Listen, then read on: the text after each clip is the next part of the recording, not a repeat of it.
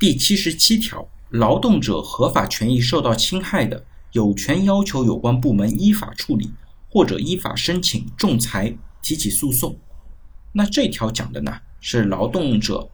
他的权益受到损害的时候，他的一些救济方法。那实践当中呢，对于这条规定的有关部门，应当做比较广义的理解，像劳动啊、建设啊、卫生啊、安全生产、监督管理等等，之前条款当中提到的部门，都应当属于相关的有关部门。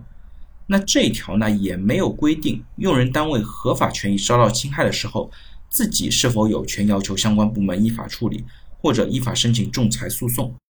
但是呢，这条其实并不等于说用人单位就不能够有他自己的权利，要求相关的行政部门来依法处理，或者依法申请仲裁或者诉讼了。这条呢，更多是站在劳动合同法立法的初衷，也就是保护劳动者的角度上面来写这一点的。